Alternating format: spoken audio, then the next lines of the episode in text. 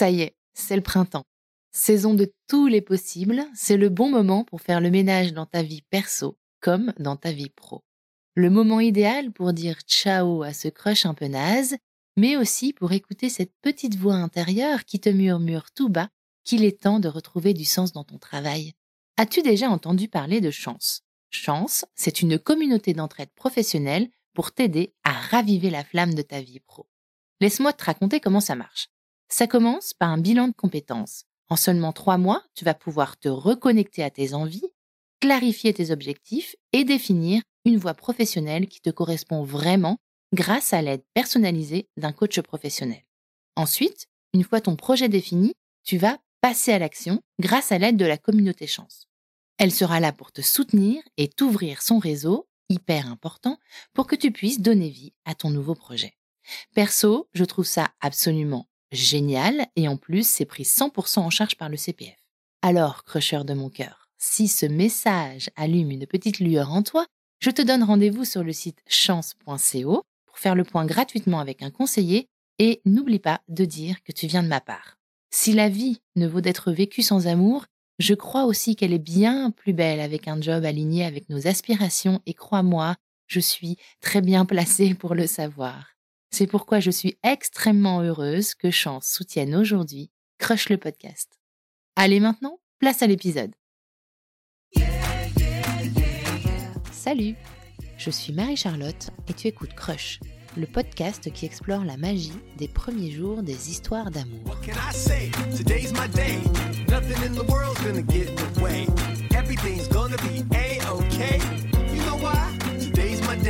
Mon invitée du jour s'appelle Magali et elle a 50 ans. Elle partage son appartement du 10e arrondissement parisien avec ses deux grands-enfants, comme il dit, et aussi un très gros chat. Au premier abord, Magali, elle a un sacré bagot. Ses longs cheveux noirs, sa voix forte et son rire qui s'impose donnent l'image d'une femme qui ne s'en laisse pas du tout compter. Mais à y regarder de plus près, on décèle chez elle beaucoup de sensibilité et de vulnérabilité. Dans ses éclats de voix, moi, j'entends à la fois l'amour de la vie, qu'elle a su embrasser et en perdre haleine, mais j'entends aussi que cette vie-là ne l'a pas épargnée de ses rugosités et de ses épreuves.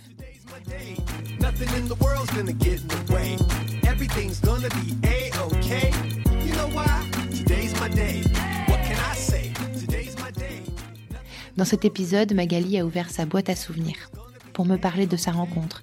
Attention, tiens-toi bien, il y a 35 ans, avec Anatole, son premier amour.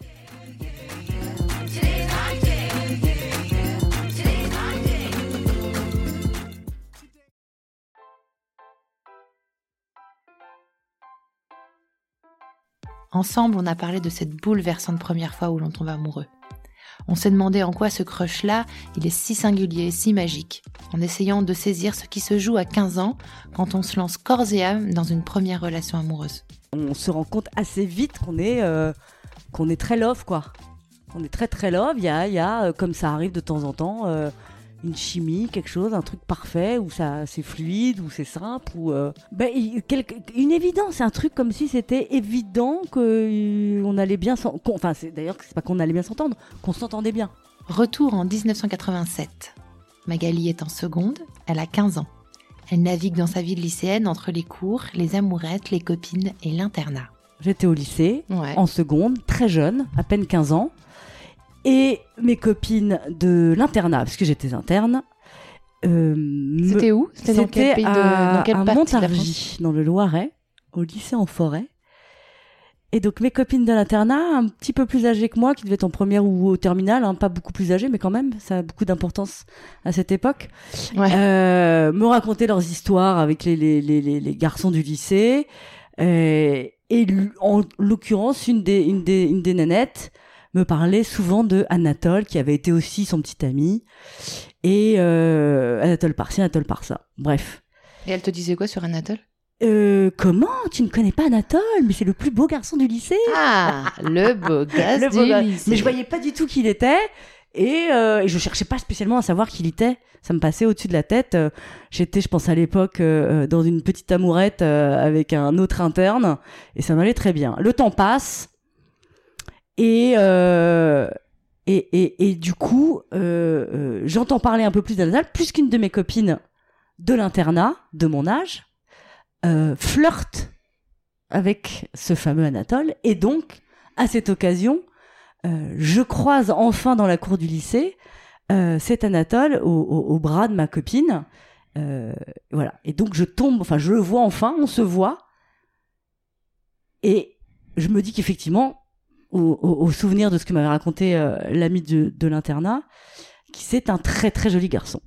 Voilà. Et donc on se voit, son, je sais même plus si on s'est parlé à ce moment-là. Et de toute façon, c'est le petit ami. Oui, là, il sort avec ta copine. Il, sort avec ma copine de l'internat. Donc, euh, bref. Je, Mais bon, quand même, tu le remarques. Ah, tout à fait. Puis je remarque et je comprends en quoi il est joli garçon. Et pourquoi elle t'en parle depuis. Euh, et voilà. Et effectivement, c'est un jeune homme très BCBG, très très beau gosse, euh, la petite mèche, l'archétype du du du du, du BCBG quoi.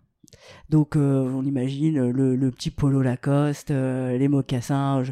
Certainement pas exactement comme ça qu'il est habillé, mais c'est à ça que ça ressemble. Je pense que j'étais très sensible à ce, à ce charme. Bref. donc ça, c'était, on va dire, un, un, lundi. Oui, c'était une semaine avant. Donc le lundi. Et, euh... et donc là, tu te souviens du jour de la semaine, on est d'accord? Ouais. Ok, très bien. Oui. Non, parce que c'était le, le, 25 mars 1987, c'était quand même il y a 35 ans. Voilà. Hein ben, donc, Mais tu te souviens avant, du jour de la je, semaine. Je vois pour la première fois cet individu dans la cour. Euh, on, on, se voit, on, on, se, on, se, on se remarque. Euh, et, euh, et, comme il est le petit ami de ma pote, bon, bah, je, il se passe rien de plus que ça. Voilà, je, je détourne mon, je détourne mon regard, on va dire. Et puis, euh, fin de semaine, le, week-end arrive, je rentre chez mes parents et le samedi après-midi, je vais traîner comme d'habitude dans le magasin de musique euh, de Montargis tenu par le père de mon meilleur ami de classe à l'époque. Et je suis euh, à l'entrée du magasin en train de regarder les gens passer, euh, qui, se baladent, qui zonent et voilà. Et là, je vois arriver ce fameux Anatole avec deux ou trois de ses copains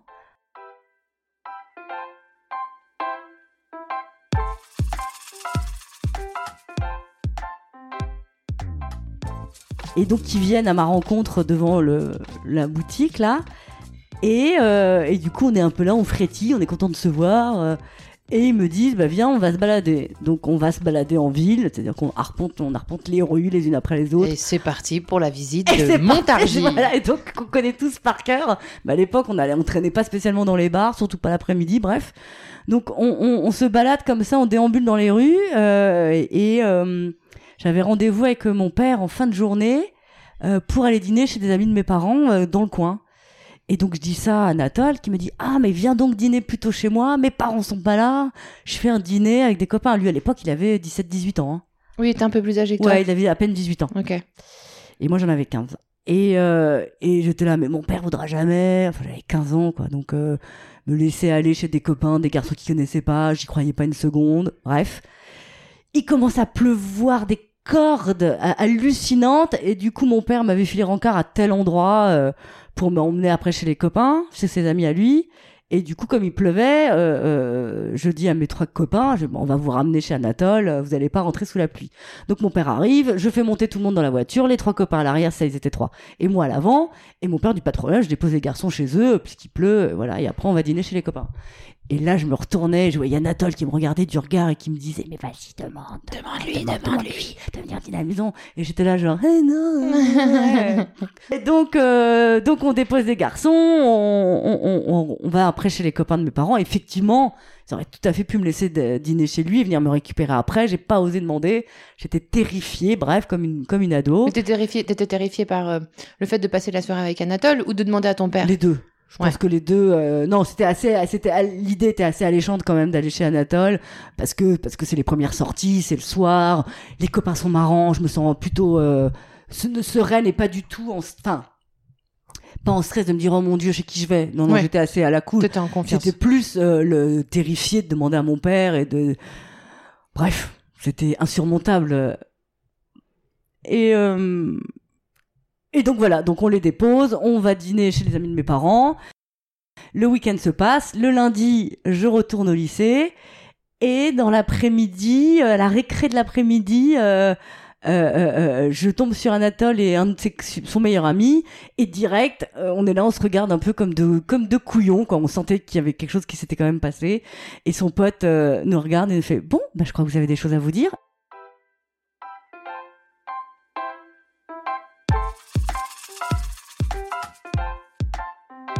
bégayait tous les deux, on se regardait, on savait pas quoi se dire. Et sauvé par le gong, c'est le cas de le dire, la, la, il faut retourner en cours. Donc on se la sonne cloche. Ça sonne cloche et je retourne en cours. la cloche sonne, voilà. Et je retourne en cours. Et on se revoit pas à la sortie euh, de 17h là, 16h30, 17h. Je vais à l'internat pour euh, dans mon étude. On arrive à l'heure du dîner et là, il y avait donc cette fameuse amie qui sortait avec lui que je ne vois pas mais je croise une de ses copines qui me voit et qui me fait Eh ben dis donc, euh, comment elle qu'est-ce qu'elle m'avait dit exactement? Euh, T'en fais des malheurs, toi, un truc dans le genre. Et moi j'étais là, bah de quoi elle me parle? Je mhm. comprenais pas. Et en fait, ce que j'ai su juste après, c'est que entre temps, Anatole avait quitté Lydie. Ta copine Ma copine. Avec qui il sortait Avec qui il sortait depuis une semaine. Donc je, donc je comprends. C'était quand même important. Bah, c'était important. C'est-à-dire bah qu'il venait d'envoyer le message, genre, je quitte cette meuf pour être avec toi. Ouais. Et donc le lendemain matin. Ouais. Bah si, euh, moi c'est comme ça que je l'ai interprété immédiatement et j'ai eu raison puisque le lendemain, le fameux mardi 25 mars 1987, à la sortie de la récré de 10 heures, j'arrive dans le dans le préau, je le vois avec ses copains, je vais direct vers lui et direct on s'embrasse. Et ah ouais. rien dit. Comme ça au milieu de tout direct, allez hop. L'affaire était, euh, l'affaire était réglée. Comme ça, au milieu de tout le monde dans la cour, euh, vous allez l'un vers l'autre, euh, vous avancez l'un vers l'autre. Là, on est dans une scène de film quand même, donc on a la foule qui bouge, Exactement. Les qui non, lui pas trop bougé, c'est moi. il était, il était avec ses potes debout en arc de cercle, tu vois. Et en fait, je, je suis allée vers eux. Et je crois que j'ai dû, j'ai dû taper la bise aux deux copains et lui, je l'ai embrassé. Ah. Tu vois, j'ai pas réfléchi, quoi. Avec la langue et tout, quoi. Je sais plus, je crois pas, non. Tu smacks sur un la petit, ouais, non, non. Salut chérie, quoi. Comme si c'était ton mec. Depuis... Comme si c'était. En fait, c'était ça qui était marrant. Ouais. C'était l'évidence dans laquelle on était tous les deux et que euh, c'était ça qu'il fallait faire, quoi. Bon, bah, Lydie m'a plus parlé pendant plusieurs mois. Ah mince. Jusqu'à jusqu'à la rentrée suivante. C'était en mars. Elle m'a reparlé à la rentrée de septembre euh, quand on est arrivé en première. Et, euh, et là, elle a, quand tu arrives, parce que là, pendant tout, toute la fin d'année, j'étais donc la dernière des je peux dire un gros mot? Bah bien sûr, je peux dire la J'étais la dernière des putes. voilà. Tu avais piqué son cum, était le plus beau en plus. Mec, le plus tu lui avais piqué son quarterback quoi. Et euh, et du coup, elle m'en voulait et ce que je pouvais complètement comprendre hein, je je j'ai pas essayé de de, de quoi que ce soit, j'étais là bon, elle a raison, enfin je la comprends euh, même si euh, j'avais extrêmement enfin, vraiment rien fait pour euh, j'avais pas provoqué le truc. Oui oui oui. Je suis pas allée le chiner je suis pas voilà. C'est les choses se sont faites euh, malgré nous. Hmm. et euh, ça a l'air ouais. Ouais ouais non vraiment. bah oui. Et en fait l'été est passé elle s'est trouvée un petit loulou charmant et quand elle est rentrée elle avait le grand sourire. Hmm. puis voilà c'était réglé on s'est on était plus fâchés on est restés très amis ensuite. Ok. Et donc à partir du 25 mars 1987 voilà. donc vous sortez ensemble et donc vous êtes on, ensemble. On, sort ensemble et, et on se rend compte assez vite qu'on est qu'on est très love quoi on est très très love. Il y a, il y a euh, comme ça arrive de temps en temps, euh, une chimie, quelque chose, un truc parfait où ça c'est fluide, où c'est simple, ou. Euh, euh, tu dis une chimie Ouais. Dis pas chimie Si, bah si, mais ça m'intéresse justement de savoir qu'est-ce que tu veux dire par chimie en fait. Bah, une évidence, un truc comme si c'était évident que on allait bien s'entendre. Enfin, c'est d'ailleurs c'est pas qu'on allait bien s'entendre, qu'on s'entendait bien. Il y avait une grande complicité. Mm. Euh, beaucoup de connivence. Mm. Et vous vous euh, compreniez Ouais, on se comprenait assez bien. Euh, donc en fait, une espèce de cercle vertueux qui faisait que du coup, ça, ça enrichissait cet amour naissant. Et, et, comme si on savait qu'on allait être l'un pour l'autre quelque chose de très important. Et c'est passé par le, le, le, la, la, sexualité. Mm. oui, parce que c'était ta première fois. C'était la première fois et c'était sa première fois aussi pour lui. Et il avait, pardon, je tape sur la table. Et il y avait une grande confiance en fait dans l'un dans l'autre. Euh, un une grande confiance, beaucoup de respect, beaucoup de douceur, beaucoup de beaucoup d'envie et euh, et, et c'est ce qui a fait aussi qu'on est resté longtemps ensemble. Euh, un an et demi avec des hauts et des bas, mais euh, ce qui a fait ce qui a fait que vous êtes restés longtemps ensemble et euh, de, de, de, ce que je, je je comprends, de ce que je, je déduis, cette histoire et cette personne a autant marqué ta vie.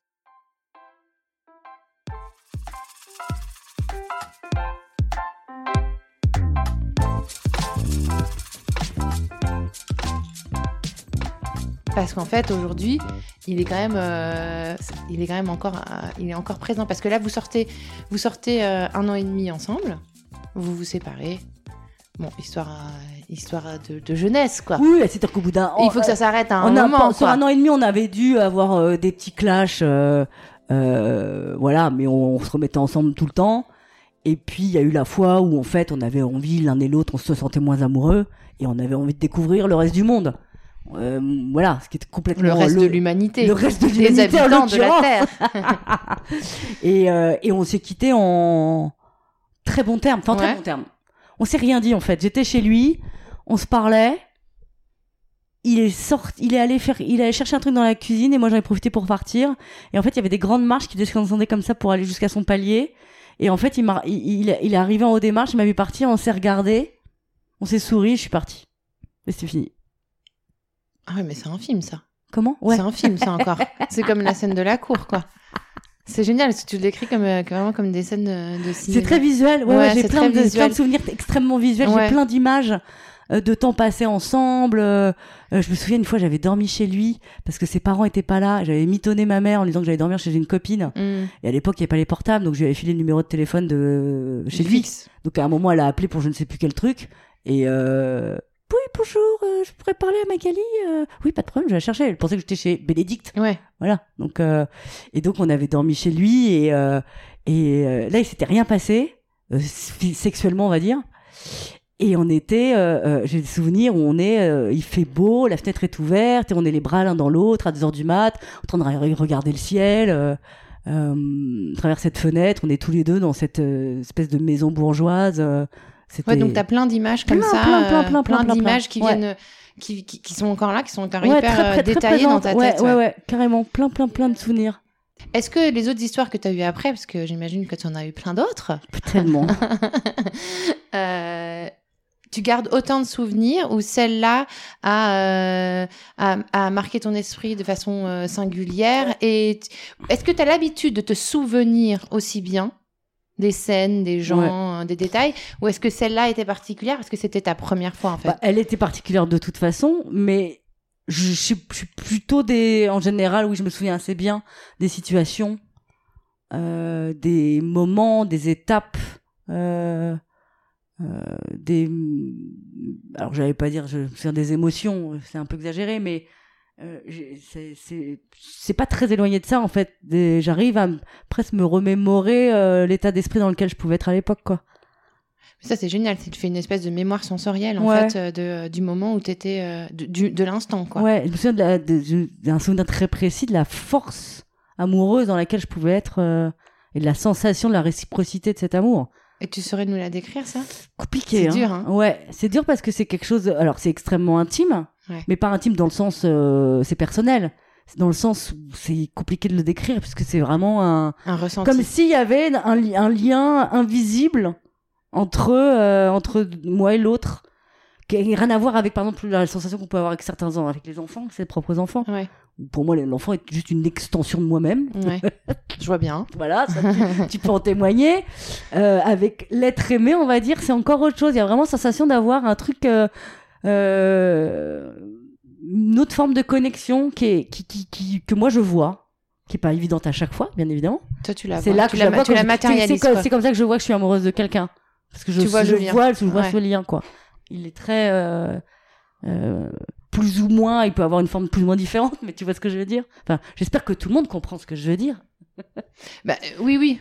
Euh, c'est vrai que la comparaison, je trouve l'analogie avec l'amour que tu as avec les enfants, et que les enfants, c'est bon, c'est pas toujours le cas. Hein, je veux pas du tout mettre les gens dans des cases ni stigmatiser qui que ce soit, mais c'est vrai que c'est toujours naturel. Enfin, c'est là, quoi. Alors que c'est vrai que le lien avec quelqu'un d'autre qui sort euh, de nulle part, parce que c'est quand même ça une rencontre, euh, t'as un lien euh, unique et euh, exprès pour ça qui est là en fait. Et euh, ce que je trouve beau, c'est que tu dis que tu le vois. Tu le vois, tu le vois entre vous et tu le vois encore en plus. Ouais, ouais c'est ça. Exactement. En fait, c'est que je m'en souviens il est, il est, oui, oui, c'est. Et, et, j'ai revu euh, Anatole des années plus tard. On s'est perdu du pendant 5 ans. On ah s'est revu il y a 5 ans. Parce qu'il y a quand même un, il y a voilà, quand même un épisode 2. Voilà, il y a un épisode 2. On s'est revu il y a, il y a, il y a 5 ans euh, par le truchement d'une amie en commun. Et on est ressortis ensemble pendant un an et demi. Ah. Et t'avais quel âge là du coup? Bah j'avais 40, bah c'était à 5 ans, j'ai 45 ans. Ouais. Ok. Et, et ce naturel est revenu immédiatement. Ouais. Ouais, vous êtes C'était pas du tout le même amour, c'était quelque chose de beaucoup plus léger, beaucoup plus. Euh, euh, je pense que ça nous faisait marrer de, de, de ressortir. De revivre, le voilà, de revivre des choses. Euh. Et ce qui était génial, c'est qu'on a beaucoup parlé de cette histoire-là et qu'on a les mêmes souvenirs on a vécu la même histoire. Ça, c'était ça, c'était plutôt canon. Quand on s'est remémoré des choses. Vous avez fait vos récits réciproques. Exactement. On a les mêmes souvenirs. Ouais, ouais, ouais. On a et même les mêmes scènes et tout. Euh, euh, je sais plus, mais en tout cas, avec cette sensation d'avoir, on s'est dit, on a vraiment vécu la même histoire, quoi. On a les mêmes souvenirs. Il n'y avait pas de malentendu, en fait.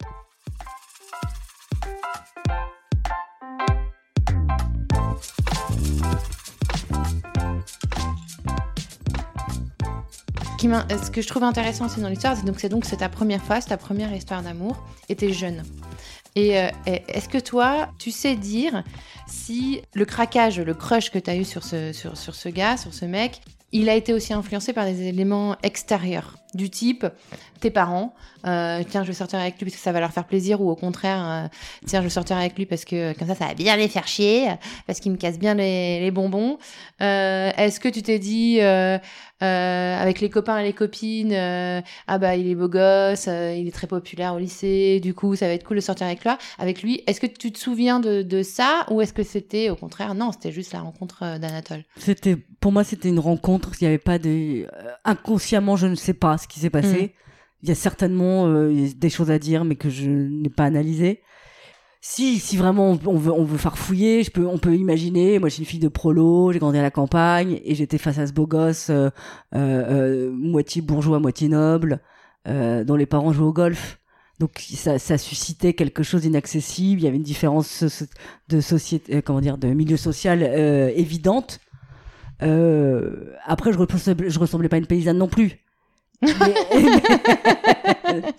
oui, bah, bien sûr. Mais, euh, mais, c'est ça aussi l'apprentissage. Si on avait euh. transposé notre histoire euh, de siècles plus tôt, j'étais la servante et il était le noble. Tu veux dire si on allait à l'époque de Bridgerton Je suis en train de le regarder en ce moment. bah, évidemment. Ou d'orgueil et préjugés. Moi, je serais plus aussi une Downton Abbey, tu sais, avec ah, la, bah, oui, bien sûr.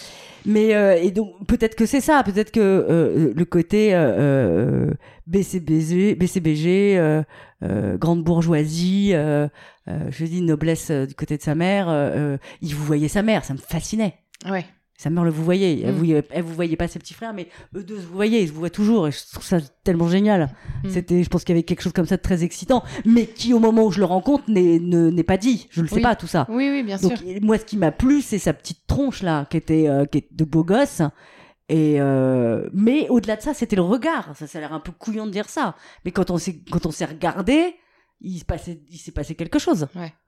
Et euh, on s'est vu, voilà. Je vais pas le dire autrement. On s'est trouvé quoi. C'est vu, on s'est, euh, voilà. Et est-ce qui correspondait à ce moment-là, euh, parce que quand on est ado, on, fantasme pas mal quand même sur sur ce que nous fait triper, c'est-à-dire soit l'autre sexe, soit le même sexe, en tout cas en fantasme. Est-ce qu'il correspondait un peu à tes idéaux à l'époque Genre, tu disais, moi je préfère les garçons comme ci, les garçons comme ça? Je crois pas. T'en avais pas d'idéaux oui. Non, mais euh, j'allais triper sur des sur des stars de cinéma ou des chanteurs, tu vois, mais. Euh... Bah oui. Ouais. Mais par exemple, euh, moi, je, je, je, tripais sur. Euh, moi, j'avais pas de style préconçu. Mm. Moi, avant, j'étais j'étais folle dingue d'un mec qui faisait deux mètres, qui était le grand frère d'une de mes amies, qui était plus âgé, qui jouait dans un groupe de rock. Le mec était à moitié punk et j'étais folle amoureuse de lui. C'est jamais rien passé. Donc, je passais d'un grand mec punk à un mec BCVG. Donc c'était euh, à chaque fois je me racontais une histoire différente en fait.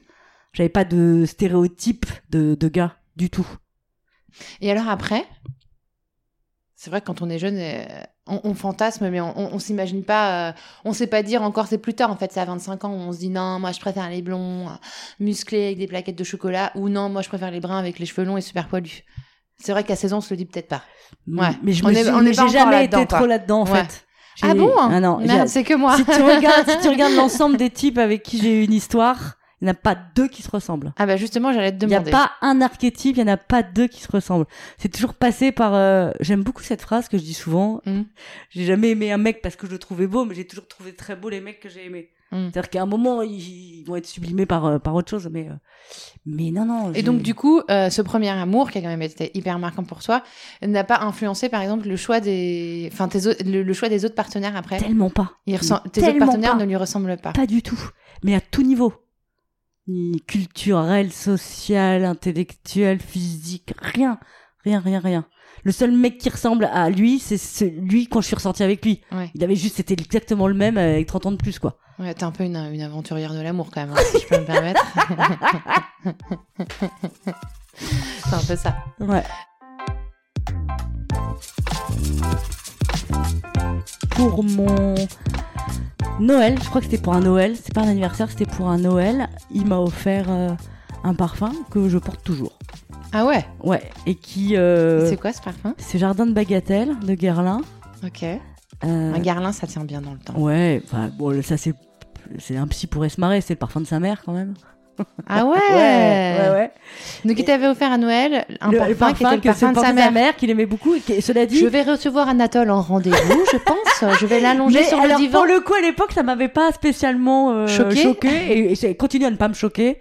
Euh, parce que j'adorais ce parfum. Et effectivement, il y avait cette odeur chez lui qui était portée par euh, par cette femme euh, euh, vous savez, tu sais, l'ambiance d'une maison, une mm. odeur, et, ce parfum faisait partie, et, et, euh, et du coup j'aimais bien être intégré là-dedans, okay. et, euh, et j'ai jamais pu me séparer de ce parfum. Donc tu le mets toujours. Genre, je le mets toujours. Je peux de temps en temps en mettre un autre, mais celui-là c'est la base. Ouais. Que ma mère m'achète à Noël maintenant, quasiment systématiquement. Mais alors du coup, est-ce que ça veut dire, parce que le, le, la, le, la, puissance des, des odeurs, c'est de te ramener dans l'époque à laquelle ça, te, ça te ramène quand même pas tout le temps ben non, parce parfois je le sens plus, c'est comme n'importe qui qui porte un parfum depuis longtemps. Quand je vais le sentir chez quelqu'un d'autre, oui, peut-être. Mais sur moi, je le sens plus. C'est-à-dire que je le sens vite fait au moment où je mets le premier pchit. Et après, je le sens plus ce parfum. Donc, ah, euh... parce qu'on pourrait quand même théoriser en disant que tous les matins, quand tu mets ton parfum, ça pourrait... tu te fais un petit shoot, un petit shoot de voyage dans le temps de back to 1987. Non, non, pas du tout, pas du tout. Ça, en fait, je crois que je suis, une grande fidèle, très mm. attachée à cette histoire. Et peut-être qu'inconsciemment, c'est une façon de garder cette histoire très présente. Euh, comme toutes les lettres qu'on a pu s'échanger à l'époque, puisqu'après, il est parti euh, euh, en milieu de... Après son bac, lui qui ne l'a pas eu forcément, puisqu'on on passait nos mercredis après-midi à se tripoter. Et euh, non, on faisait pas que ça quand même. on allait se balader, euh, on voyait des copains, bref. Mais euh, non, surtout à cet âge-là, non, non, c'était... c'était ça prenait pas le plus de place. Et, et donc après, il est parti dans une boîte à bac, donc on se voyait un peu moins. Et euh, du coup, on s'écrivait beaucoup. J'ai gardé toutes ses lettres que j'ai numérotées de 1 ah. à 60. Euh, lui, je sais qu'il a pas retrouvé les miennes. Il, dans un, il a perdu ça dans un déménagement ou deux. Bref, mais c'est pas très grave. Enfin, je m'en fiche. Mais t'es attaché aux souvenirs quand même. mais oui, je suis très attachée, ouais, aux souvenirs, aux. Euh... Et puis oui, non, c'est ça. C'est, je pense que le parfum, certainement, au-delà de son odeur, euh, me, me ramène, enfin, fait partie, ouais, exactement, à, euh, à, cette période, plus qu'à lui, je pense. Aussi. Bah, ou peut-être même à, la première fois, symboliquement. Ouais, voilà, c'est un, un ensemble, quoi. C'est un ensemble de choses euh, qui, qui... Mais c'est plutôt cool, je trouve, de se dire que. Il n'y a, a, pas de mélancolie, il n'y a, pas de, y a rien de triste avec ça. C'est quelque chose de très joyeux de, de, de, de mon histoire. De, voilà. Mais je trouve ça, je trouve ça cool de se dire que. que tu, cette première histoire est quand même présente aujourd'hui et de façon hyper positive. Ouais, tout et à fait. Et qu'elle reste avec toi et que et qu'elle qu'elle fait que tu es aussi un petit peu ce que tu es aujourd'hui. Exactement. Et euh, comme toutes les autres histoires que tu as eues après évidemment mais euh, mais c'est quand même euh... il y a quelque chose de fondateur dans, dans cette histoire. T'as un truc d'hyper fondateur. Moi ma première fois, ma première pas ma première fois enfin si mais la première fois je m'en souviens même pas pour te dire mais euh, mais ma première histoire d'amour franchement, je suis incapable qui a duré aussi un an ou un an et demi. C'est pour ça que tu viens chercher celle des autres. C'est parce que tu ne viens pas de la tienne. je suis pauvre en souvenir. C'est toi qu'il faut analyser. Fois. tu, oh, tu, on pourrait échanger les, les voilà, micros si on va préparer ton interview maintenant. Mais euh, mais moi je m'en souviens pas du tout. Ça a duré un an, un an et demi. Je me souviens voilà du prénom, de comment je l'avais rencontré, de comment était son appart. Mais à part ah bah ça, quand même, il y a des petites choses. je me souviens, il avait un chat énorme qui grimpait au mur. C'est mur recouvert de moquettes. C'est tout ce dont je me rappelle. En fait, j'ai pas du tout ce genre de mémoire, euh, la même, la même, euh, euh, la même, le côté pointu dans la mémoire. Et, et surtout, je pense pas que ça a été aussi fondateur pour moi. Et alors, aujourd'hui, si si tu rencontrais la Magali de ce, on va dire pas le 25, mais le 26 mars ou quelques jours après cette fameuse rencontre en, en 1987, tu lui dirais quoi? Je sais pas ce que je lui dirais. Oh là là, j'en sais rien du tout. Vas-y ma fille quoi. Ouais. Vas-y. Vas-y, ça va être cool.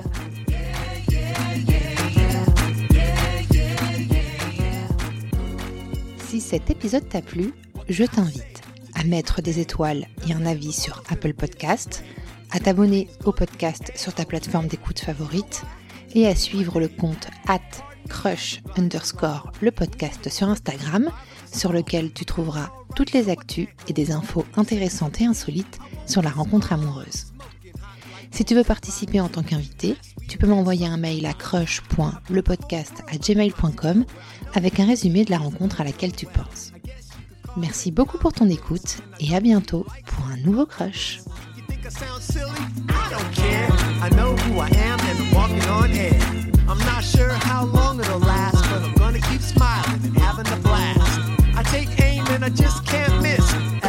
Why do I feel like this? What can I say? Today's my day. Nothing in the world's gonna get in the way. Everything's gonna be a-okay. You know why? Today's my day. What can I say? Today's my day. Nothing in the world's gonna get in the way. Everything's gonna be a-okay. You know why? Today's my day.